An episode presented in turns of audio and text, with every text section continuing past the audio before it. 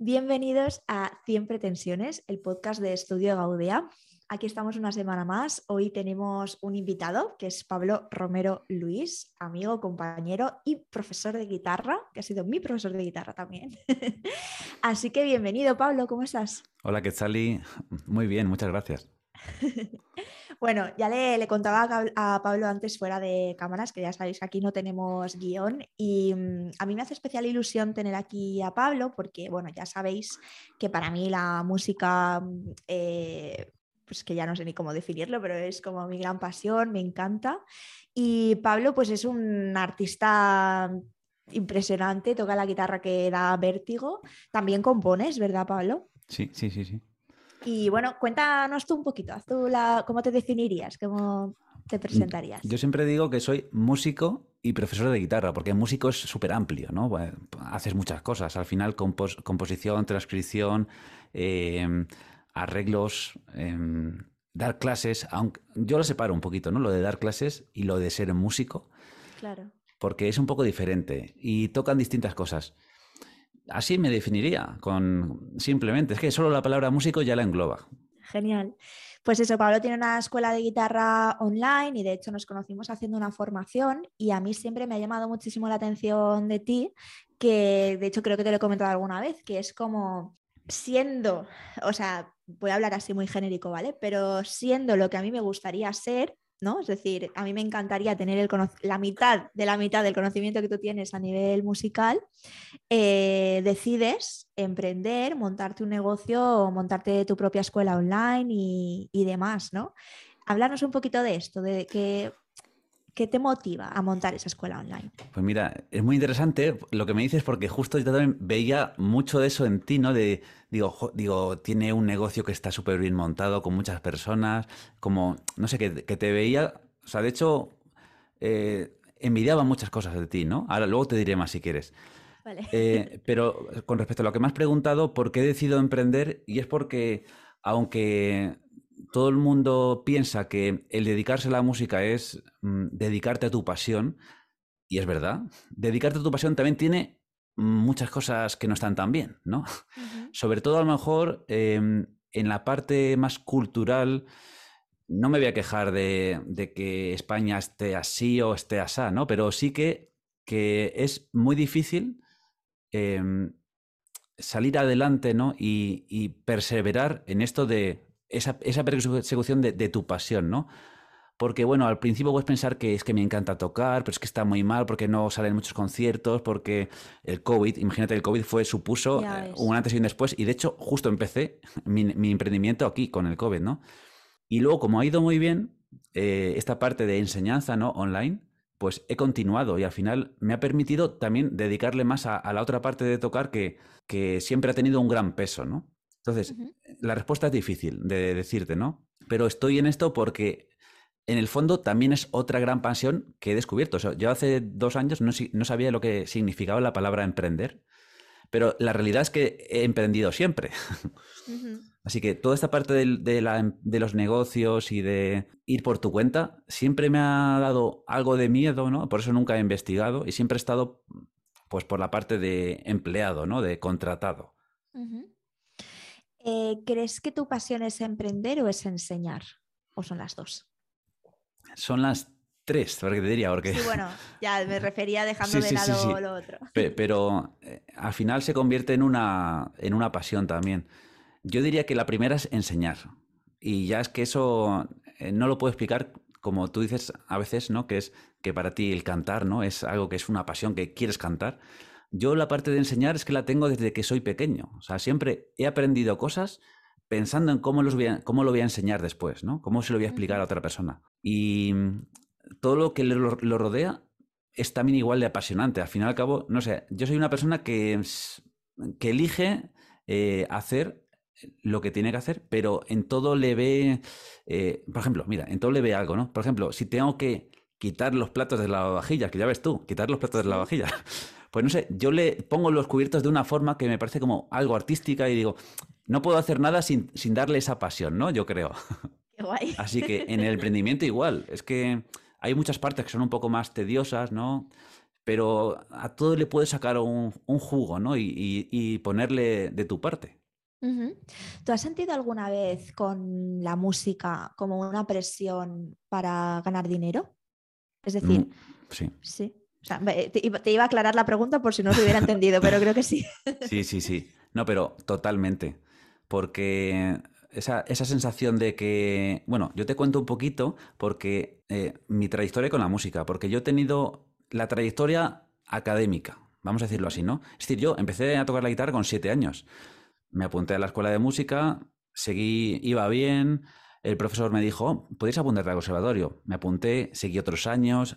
Eh, luego acabé ya con 18 años la formación profesional y dije, bueno, voy a seguir con la guitarra. Hice la formación superior, es decir, la formación de música clásica o música académica es muy larga y requiere muchísimo esfuerzo que luego la realidad es que no se ve recompensada económicamente, ¿vale? Porque pues siempre estamos, o sea, no tenemos dinero para esta parte, ¿no? Estamos muy acostumbrados, por lo menos en España, a ir a conciertos gratis, ¿no?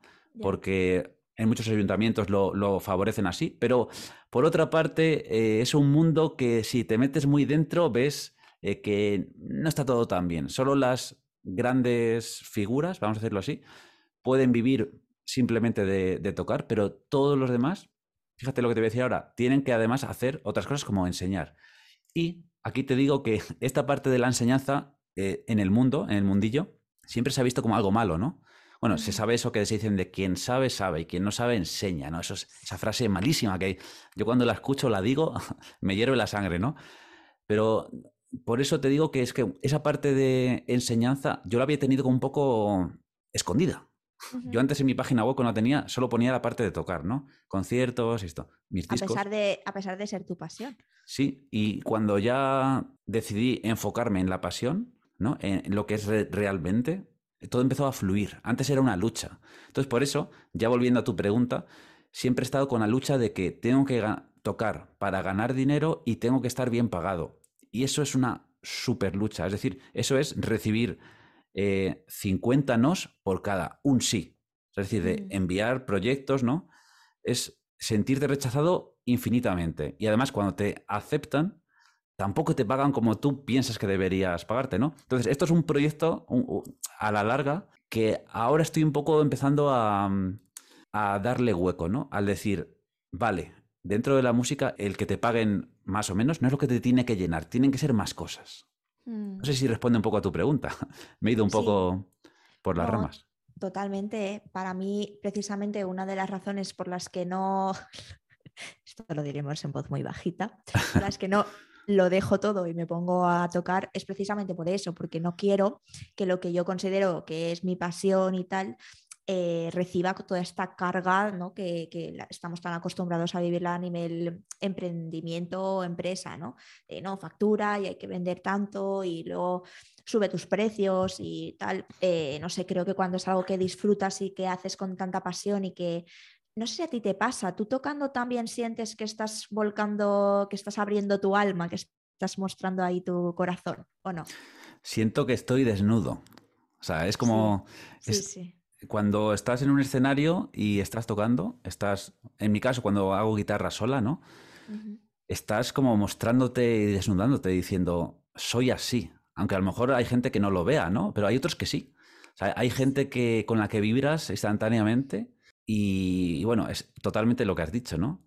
Yo, a mí me encanta estar en el escenario. Es una cosa que... Porque es que en el escenario, o sea, en un momento de, mi trayectoria estuve bastantes días al año, ¿no? Subido a escenarios. Y eso cambió totalmente mi forma de estudiar y todo. Yo ya no estudiaba, yo o sea, tocaba en el escenario y estudiaba en casa, ¿no? Y luego cuando ya nos encierran a todos en casa, dices, jo, me falta algo, me necesito esto. Entonces, el estar en el escenario sí es totalmente ese, ese desnudarte, ese decir, yo soy así. Y en mi caso, aunque no hables, aunque no digas palabras, también sucede, ¿no? Yo sé que con, el, con la voz es más todavía, ¿no? Porque es el instrumento más primitivo, ¿no? Por lo menos a mí es también el que más que llega. A mí me encanta la voz, me encanta escuchar los, los timbres, solo con una simple vocal, ya se me ponen los pelos de punta a veces. y, y bueno, yo que no tengo ese don de la voz, intento cantar con mis dedos. O sea que es muy parecido.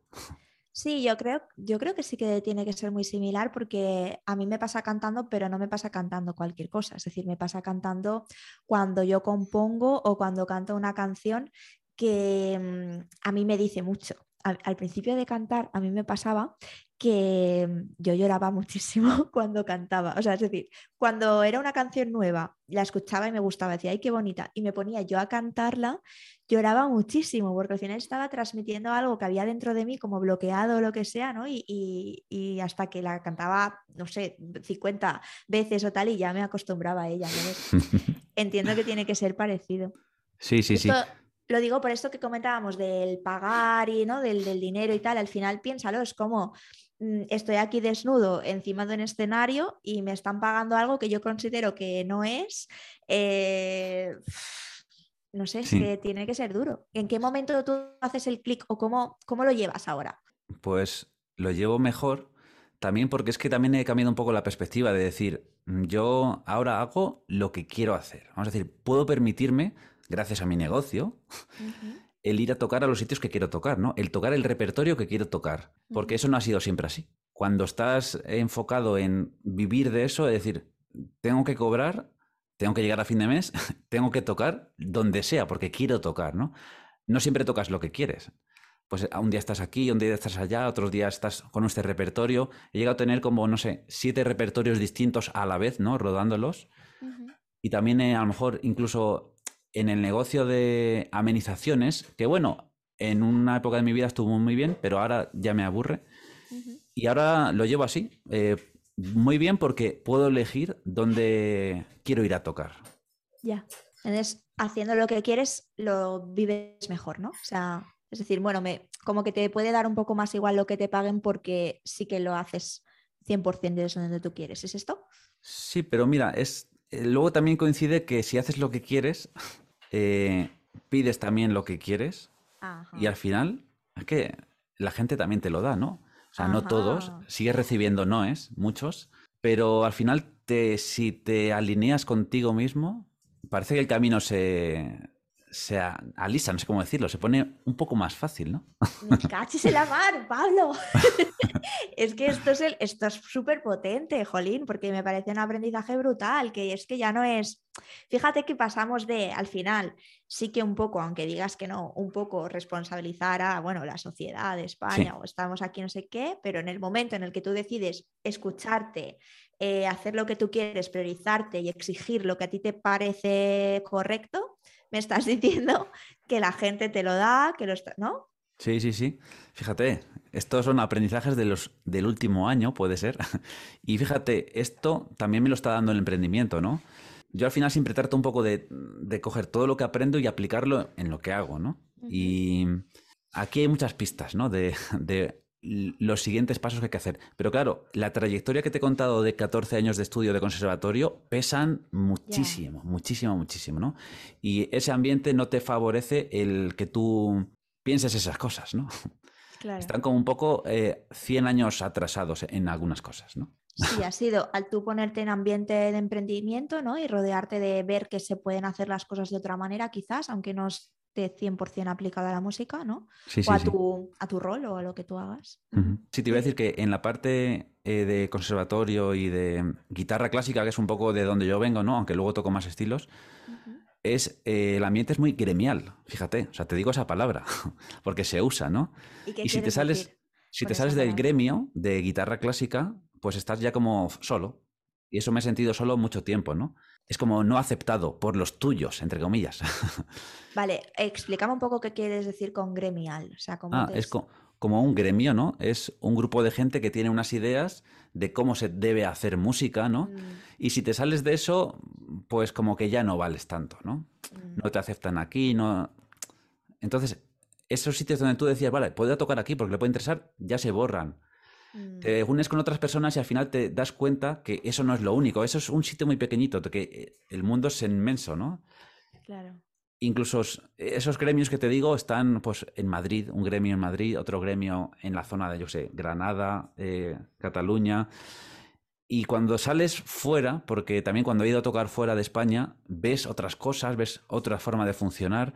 se te abre el mundo, digo, aquí tengo que salir de aquí, de este gremio, porque hay muchísimo donde divertirse, que al final es un poco lo que yo quiero, ¿no? Con esa parte de tocar.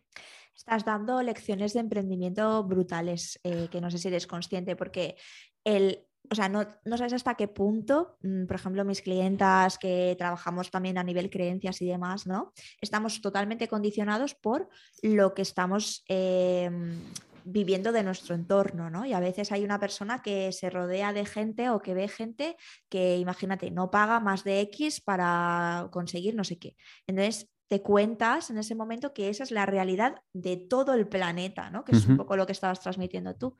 Y precisamente el salir de ahí, vale, has dicho, me sentía solo. Entiendo que hay un momento en que te sientes solo, pero luego también has comentado que te encuentras con otras personas que ven las cosas como tú, ¿no? De manera diferente.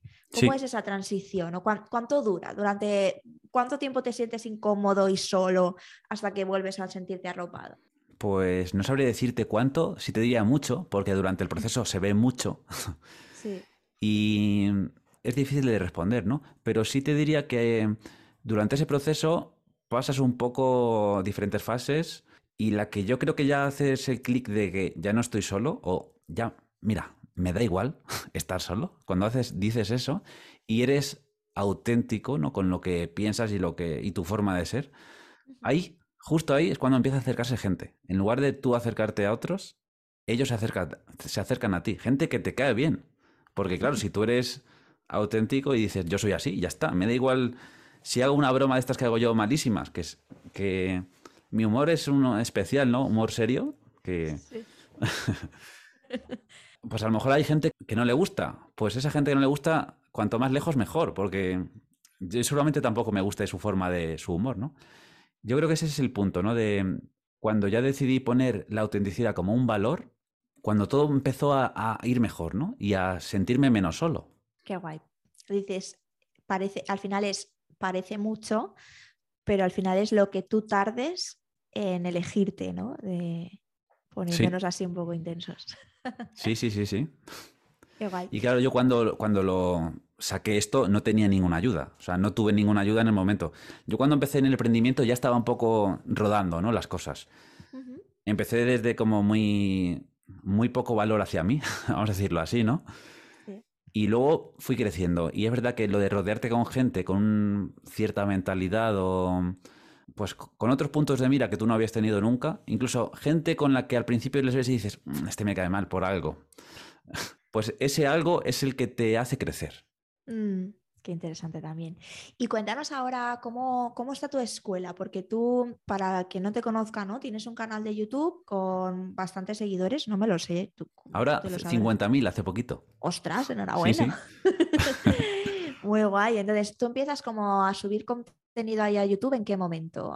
¿En la pandemia también o esto ya era de antes? Un poquito antes. Fue cuando tuve una de las crisis, que fue cuando, antes de la pandemia y todo, yo estaba trabajando en una escuela municipal con unos compañeros magníficos, en una asociación que éramos, hacíamos un montón de actividades en, el pueblo y cuestiones políticas decidieron, ¡pum!, todos a la calle, así, explicado muy rápido, ¿no? Entonces, después de siete años ahí dedicado, que era un sitio que estaba súper a gusto, dice, digo, uff, me he quedado sin nada. O sea, además que una, una forma muy desagradable ¿no? de, echarte de un sitio en el que estaban funcionando las cosas muy bien.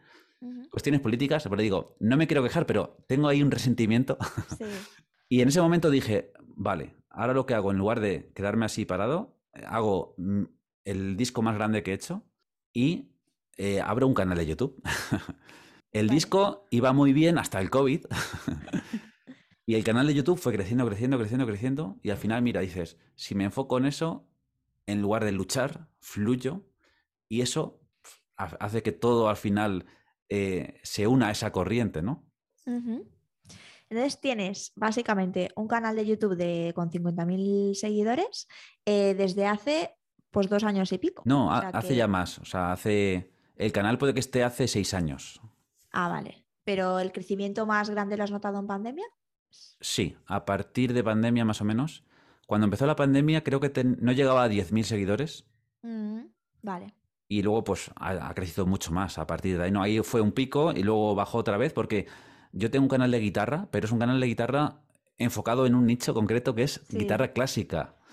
Y aunque, bueno, puedo ayudar a, más gente que no sea de ese nicho concretamente con la escuela, eh, sí he querido cerrarlo, porque al final, pues es con lo que más me gusta trabajar, ¿no? Con lo que más me divierto. Es un tipo de toque de la guitarra que es como para la gente. Mira, si te lo pongo en el ejemplo del vino, eh, a la gente que le gusta el vino, que le gusta probar un reserva y notar las diferencias claramente entre crianza, eh, Rioja y, y Ribera de Duero, a ese tipo de gente es el que le gusta el que le va muy bien mi escuela, ¿no? Es más la guitarra clásica.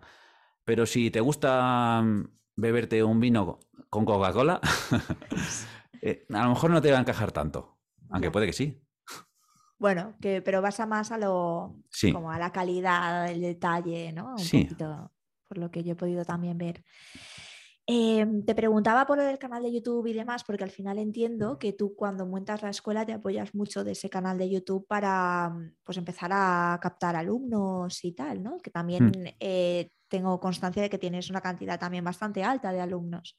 Si te quieres que te cuente un poco cómo a lo mejor empecé con este proyecto, ¿no? Por montar al final una membresía, ¿no? Yo creo que tu audiencia entenderá bien el concepto, ¿verdad? Bueno, habrá de todo. ¿Vale? Es como una, forma de negocio en la que hay pagos recurrentes. Cada, la gente se apunta como en un gimnasio, puede disfrutar del contenido que hay en la escuela durante ese tiempo y, bueno, luego puede hacer distintas cosas. Yo lo que cuando empecé, empecé un poco así probando, ¿no? Y dije, bueno, voy a hacer un curso online. Yo tenía el canal, digo, hago un curso online y ya está. Y entonces vi una plataforma que se llamaba Udemy, la conocerás, que es muy conocida, como doméstica, como otras cuantas. Para el que no lo sepa, es una plataforma donde se venden cursos baratísimos a, pero a casco porro. O sea, cursos de todo lo que tú quieras a 3 euros, a 10 euros. Claro, y además de eso, tú a lo mejor subes un curso que dices, esto tiene valor 200 euros, pero ellos te hacen una oferta que te lo ponen a 10 euros y eso no es lo malo. Lo peor es que se quedan el 75%. Claro. De lo... Entonces, estuve a puntito de darle a subir a Udemy, pero ya tenía todo subido, ¿eh? Y en ese último momento dije, no, Pablo, espérate un poco más y me hice mi propia web, ¿vale? Un poco más, que a lo mejor fueron dos meses más. Bueno, bueno. Y a partir de ahí empecé a subir cursos poco a poco y, se fueron acercando personas, ¿no? Y ahora está funcionando bastante bien, tan, tan bien que la escuela tiene dos partes, una parte, vamos a decir, estándar y otra parte que es un poco más para esa gente que quiere algo más, ¿no? Yo lo llamo programa club, ¿no? Tiene como eh, un upgrade. Vale. Y decías que también porque, porque ves movimiento en las dos partes. Lo de, lo de tener dos programas distintos. Sí, decías que está funcionando tan bien, ¿no? Que, has creado este programa con el upgrade y tal, ¿no? Como que la gente lo estaba demandando. Sí, claro, cuando ya. Pues eso también fue a partir de, de, meterme ya un poco en la formación de negocios, ¿no? De emprendimiento, de ver cómo hago para que esto vaya para arriba, vamos a decirlo así, ¿no?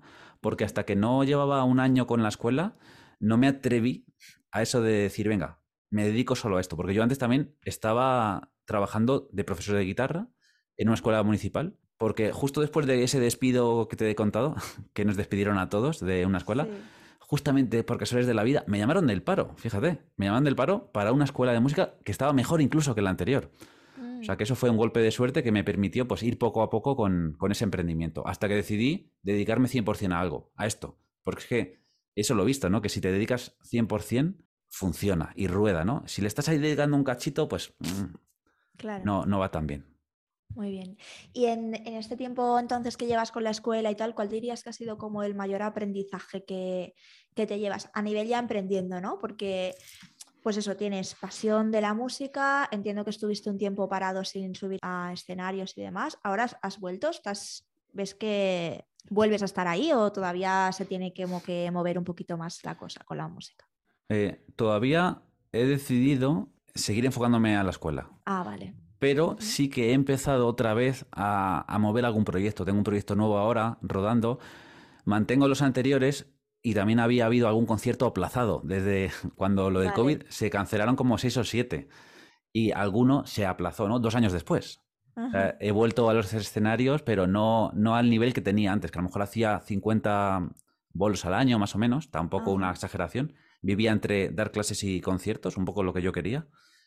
Y ahora todavía le quiero dar un, un, poco más de tiempo, ¿no? y volver al mundo de conciertos sin ese pesar de eh, necesito esto para vivir, ¿no? O sea, quiero ahora poder elegir en lo que me meto. Y, como punto máximo, el disfrutarlo, ¿no? Disfrutarlo al 100%. Porque si, al final aceptas cosas que no estás del todo de acuerdo, eh, te va a molestar mucho más cuando digan, hay que estar eh, dos horas antes para el ensayo, hay que no sé qué, esto. Cosas extras que siempre se, se añaden, ¿no? Al final. Hmm. Ah, que al final no es este día, que al final lo van a cancelar y lo van... Hay muchas cositas. Entonces quiero volver como eh, diciendo, estas son mis condiciones, o sea, yo a mí me gusta esto y no es porque yo sea el mejor, o, sino porque si hago lo que quiero, lo voy a hacer mejor. Sí, porque te respetas. Sí, exactamente, me respeto más, cosa que antes, me, no sé, no lo tenía como, como algo importante, fíjate. Y entonces retomo la pregunta que te hacía antes, que me he ido yo sola. Em, después de estos dos años emprendiendo, ¿cuál dirías que es como tu mayor aprendizaje con, el emprendimiento? Pues el mayor aprendizaje quizás es que mm, lo que haces en tu vida personal afecta directamente a tu emprendimiento, a tu negocio. Entonces, si tú creces, tu negocio crece. ¿Vale? Es un poco, yo lo que, lo que creía que necesitaba es pues eh, estrategia. ¿Qué hago para hacer esto? ¿Qué cosas hago en mi empresa? Y al final lo que he visto que más me ha funcionado es em, crecer personalmente. El crecimiento personal es lo que pues más valoro de estos años de emprendimiento. Que es que al final te vale para el emprendimiento, te vale para tu vida y te vale para tus proyectos y más cosas. Claro. Estoy súper de acuerdo, a mí también me queda así un poco porque es justo lo que yo también lo, digo así, lo comparto así, ¿no? Que es como, la teoría está genial, está bien saber las acciones, hay que tal, pero hasta que no creces tú o estás dispuesto a darlo, no, no pasan cosas, ¿no? Sí. También está mucho eso, eso, del permitirse, del permitirse la parte de la mm, autenticidad, del mostrarse uno como es, el vencer esas críticas, ¿no? No el vencerlas, sino el que te importe nada. Que críticas va a haber siempre. Y tener un foco y, seguir en el camino, pasándotelo bien en el proceso, no esperando a pasártelo bien cuando ya lo hayas tenido. Que eso es algo que me ha pasado muchas veces en la vida, pero como que ahora con el emprendimiento lo estoy poniendo en relieve, ¿no? Porque, por ejemplo, mira, me acuerdo que cuando tenía 18 años, eh, de casualidades, me llamaron para tocar en uno de los teatros mejores de Madrid, que es en el Teatro Real de Madrid, en el Teatro Real, con una orquesta, con cantantes de ópera, un proyecto súper grande, súper guay, ¿no? Y ya cuando había acabado ese proyecto, que eran unos cuantos conciertos seguidos, dije, wow, ya he tocado en el Teatro Real. Pero estaba con mis amigos en el parque, ¿sabes? Después del concierto, ¿no? pipas. digo, si todo el camino ha sido para esto, pues vaya, esto no vale para nada, ¿no?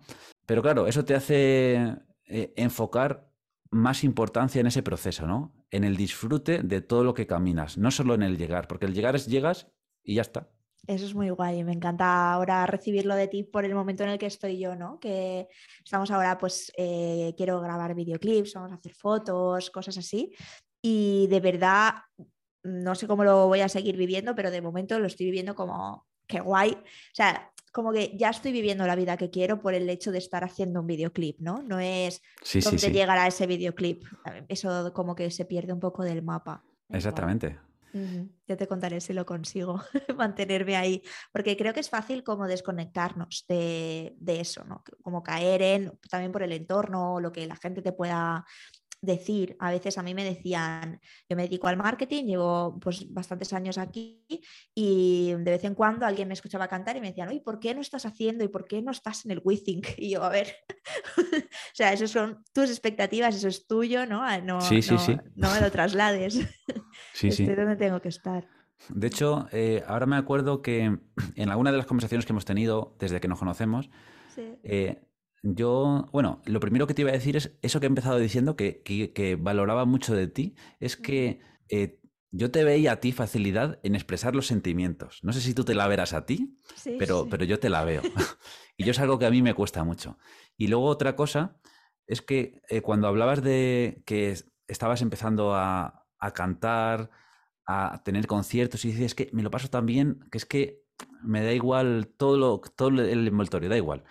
Y digo, digo, ahí, ahí me pica a mí algo porque me, me, molesta bastante todo ese envoltorio, ¿no? Todo eso de hablar con uno para conseguir algo, para la parte del dinero, ¿no? Y digo, joder, digo, voy a volver otra vez a la base, que la veo eh, o sea, perfectamente en Quetzali, y, y, eso me está ayudando mucho con el proyecto que estoy haciendo ahora, porque he empezado con mucha ilusión, pero ya han empezado a venir los primeros nos, ¿no? De, estamos buscando sitio de estreno que ya tenemos, pero antes ha habido unos cuantos nos y digo, voy a volver a la base y recordar esa emoción que me transmitías me está ayudando mucho. O sea que muchas gracias. Qué guay.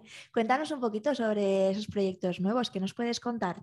No sé, eh, nombre, eh, dónde está ese estreno, cuándo es, eh, estas cosas. Pues no, no, hay fecha concreta, pero será en mayo en la zona de la Sierra de Madrid, en Cercedilla.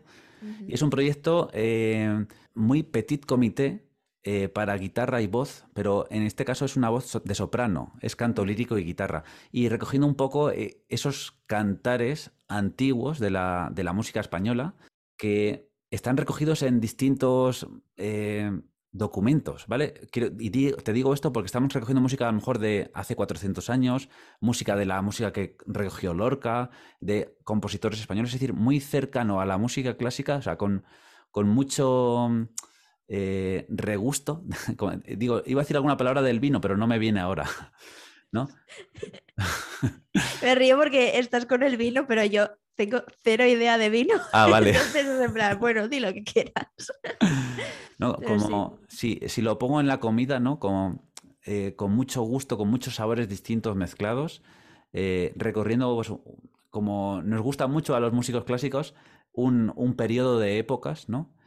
Y, todo en, base a este, a este concepto, cantares. O sea, de hecho, así es como se llama el proyecto. Cantares. Sí. Qué guay. ¿Y estáis en algún sitio que podamos cotillar cosas o todavía no? Todavía no, todavía es que no, no, estamos ahora mismo haciendo el dossier que lo tenemos y dentro de poco va a estar ya el vídeo de eh, promocional que pondré en mi ah. canal dentro de poquito. O sea, ahí se podrá ver.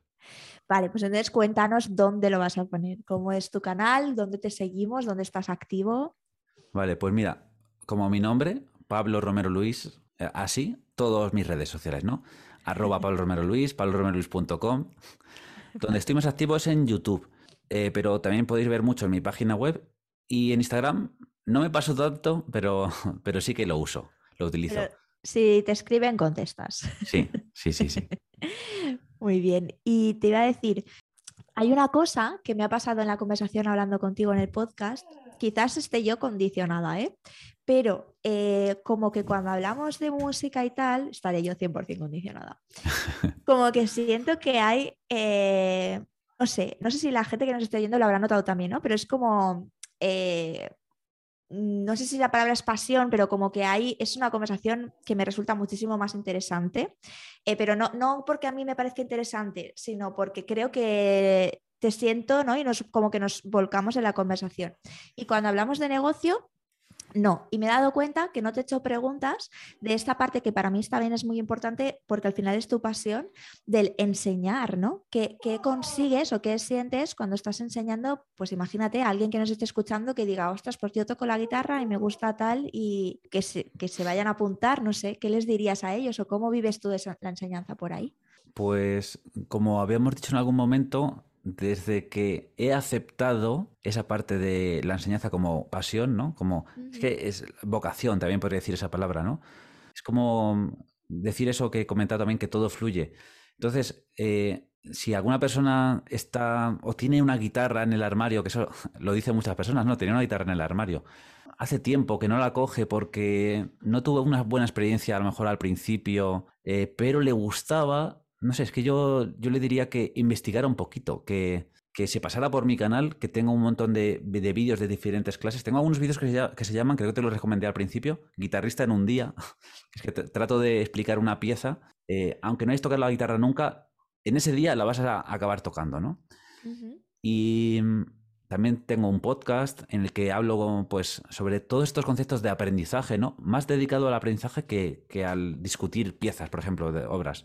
Y también decir que, aunque no sea em, lo más importante que tengas ahora mismo, si te gusta un poquito, el adentrarte en, esa, en la música, en lo que, no sé, lo que te llama la atención dentro de ella, te hace conocerte a ti mismo también. O sea, por eso, es que claro, digo, recomendaría la música a todo el mundo por todas las cosas buenas que tiene. Pero más la recomendaría por ser egoísta con uno mismo y decir, venga, voy a permitirme este tiempo para investigar esto. Es bastante interesante. Cuando te metes dentro ya no tienes salida, ya verás. Cuando te empieza a, picar el gusanillo. ¿Y tú crees que cualquiera puede aprender guitarra? Eh, cualquiera que quiera, ¿vale? Y eso, fíjate, es, es importante porque a veces, bueno, en mi época de profesor de escuela de música, sí me han venido muchos alumnos sin querer. Es decir, mi padre quiere. O bueno, yo no quiero tocar guitarra, pero quiero lucirme, ¿no? O quiero ligar. La gente que se acerca a mi escuela online es un gusto porque todos de verdad quieren, de verdad quieren para ellos mismos. De verdad, de verdad, perdona, de verdad te ha venido gente porque quiere ligar, o sea, quiere aprender la guitarra Eh, ese es un, eso es tópico, digo. sí, y de hecho me, acuerdo que esa persona se quitó a los dos meses porque dijo, ya sé cómo va esto. he encontrado novia, ya está. Vale, sigue, sigue, perdona que te he cortado. Y, pero bueno, eso, eso se dice mucho, pero pasa poco, pero pasa. pero lo de mm, los eh, niños que vienen obligados, sí que, sí que pasa mucho, ¿no? Al final el que quiere es el padre o la madre y está proyectando ahí en su hijo. Entonces por eso eh, parece que es difícil, ¿no? Que no todo el mundo puede. Al final es que realmente no todo el mundo quiere. Y mucha gente, como hay una guitarra en casa, pues dice, venga, voy a probar un poco. Entonces, ah, qué difícil, no puedo. En realidad, si quieres, puedes. Eso es lo que yo digo. Genial, me ha encantado. O sea, si, si quieres, vamos a ver cómo poder y para poder, la Academia de Pablo Romero Luis. mira, te, digo que tiene nombre porque cuando tú te apuntaste creo que no tenía el nombre todavía.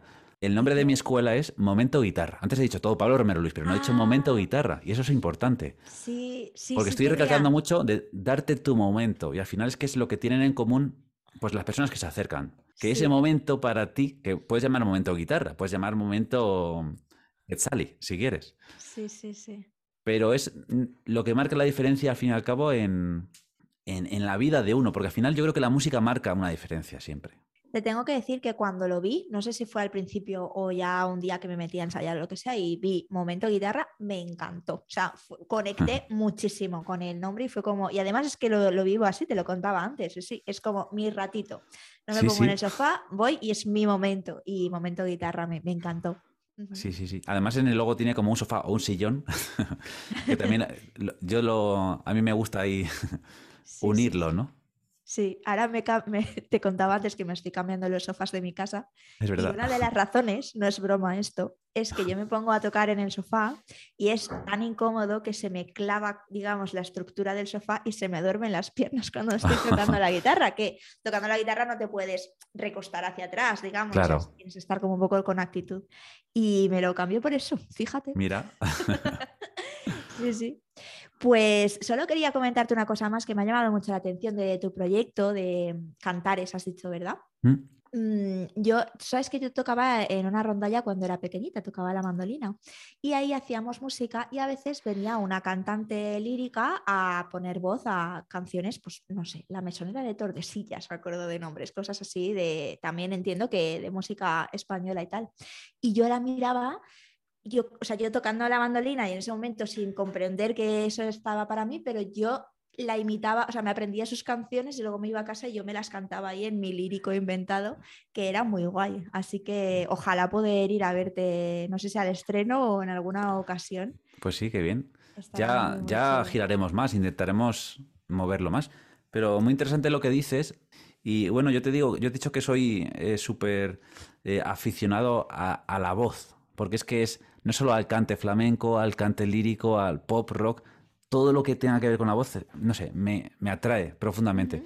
Y por eso me gusta mucho este proyecto.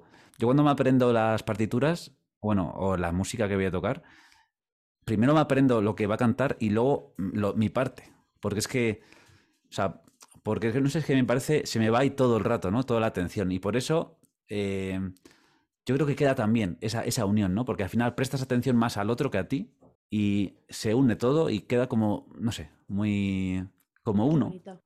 Sí, sí, me ha encantado. Me pareció súper bonito y también muy bonito de vivir esa sensación de te están dando el protagonismo las personas que están a tu lado y al revés, llega un momento que tú das ese protagonismo, ¿no? Eh, es muy guay. Jo, Pablo, estaría hablando contigo todo el día. Muchísimas gracias por, por, venir. A mí me ha resultado súper interesante. Eh, tengo la incógnita porque como a mí me apasiona tanto, yo no sé, la gente que escucha si, si estará, ¿sabes?, tan enganchada o no, pero ya nos lo dirán por comentarios y demás. Eh, lo dicho, si necesitáis en cualquier momento un profesor de guitarra, pues aquí tenéis a Pablo Romero Luis con todas sus redes y, su academia, eh, Momento Guitarra y demás. Y no sé si quieres decir algo para cerrar, pues te dejo el micro. Pues nada, simplemente darte a ti las gracias, Quetzali, por invitarme a tu podcast, que ha sido una conversación que yo también estaría hablando un rato más, ¿eh? Seguiremos hablando en otro momento, pero nada, que he estado muy a gusto y te doy las gracias.